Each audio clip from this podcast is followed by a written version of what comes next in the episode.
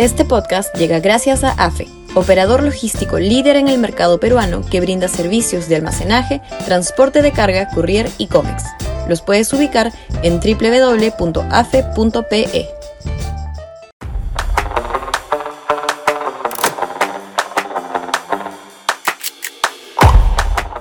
El suicidio de la izquierda moderna. Sudaca, Perú. Buen periodismo.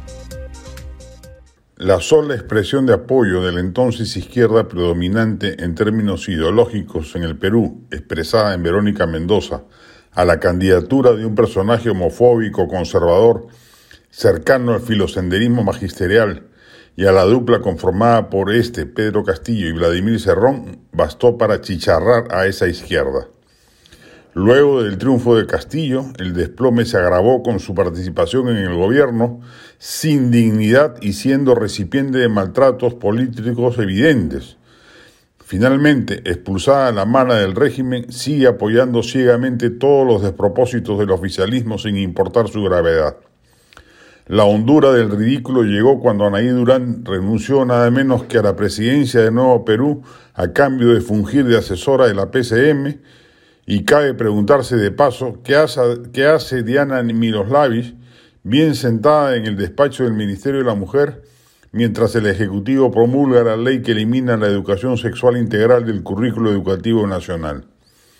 Esta izquierda, que supuestamente está en proceso de maduración y evolución ideológica, así como en los 80 aceptó la democracia como forma política esencial y abandonó las tesis de la lucha armada, empezaba a germinar una postura pro mercado que la conducía a ser una izquierda moderna, ha terminado por involucionar por un banal cuoteo de poder o alguna expectativa de que le vuelvan a ofrecer dichas cuotas en algún momento. La izquierda en el futuro inmediato va a ser dominada por el radicalismo. El colapso de las políticas públicas hará que la ciudadanía busque en los próximos comicios un candidato antisistema, no una agrupación acomodaticia como la que Verónica Mendoza o alguien similar podría querer representar. No es una buena noticia sin duda para la democracia peruana que una eventual izquierda moderna colapse, pero en este caso hablamos de un suicidio político, desplegado por intereses menudos, errores estratégicos, cálculos torpes y la proverbial indefinición de su lideresa. La izquierda moderna murió en el Perú por acción propia no fue resultado de una campaña de demolición de la derecha, de los medios, de los grupos empresariales, de la CIA o de algún sabotaje internacional.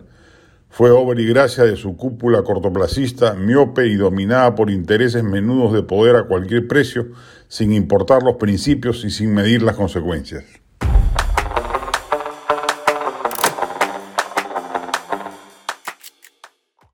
Este podcast llegó gracias a AFE operador logístico líder en el mercado peruano que brinda servicios de almacenaje, transporte de carga, courier y cómics. Los puedes ubicar en www.afe.pe.